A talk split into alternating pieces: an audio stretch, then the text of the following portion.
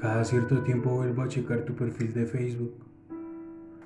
Quiero ver un trocito de tu vida. Quiero sentir que no me lo he perdido todo. Es un poco tonto, lo sé.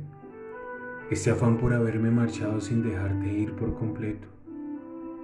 Has ganado peso. Tremenda, tremendísima desconocida. No sé cómo llamarte. Nunca quise poner en mi boca la palabra mi amor. ¿Te ves feliz? ¿Te has comprado un perro? ¿Te ves más grande? Pero de alguna forma no más vieja. Y te casaste. Te casaste como me dijiste que lo harías. Y a tu boda fueron todos los amigos que prometiste que algún día me presentarías. No te preocupes. Aún mantengo nuestro secreto. No le he contado a nadie lo que pasó esa noche de marzo, ni lo que me dijiste, ni la charla en el café pequeñito de la ciudad que todavía me sabe a sueño. No me lo digo a mí mismo tampoco, lo evito.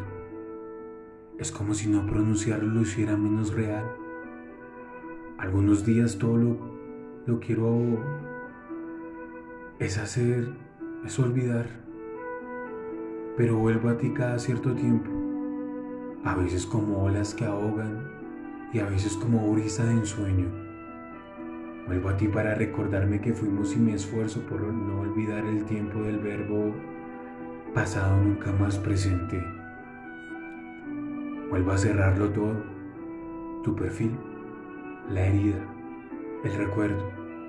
Lo guardo en una caja donde todo es secreto y sonrío porque se terminó, porque tuve el valor de encerrarte con llave. Yo no merecía hacer un secreto, yo merecía hacer el cuento completo.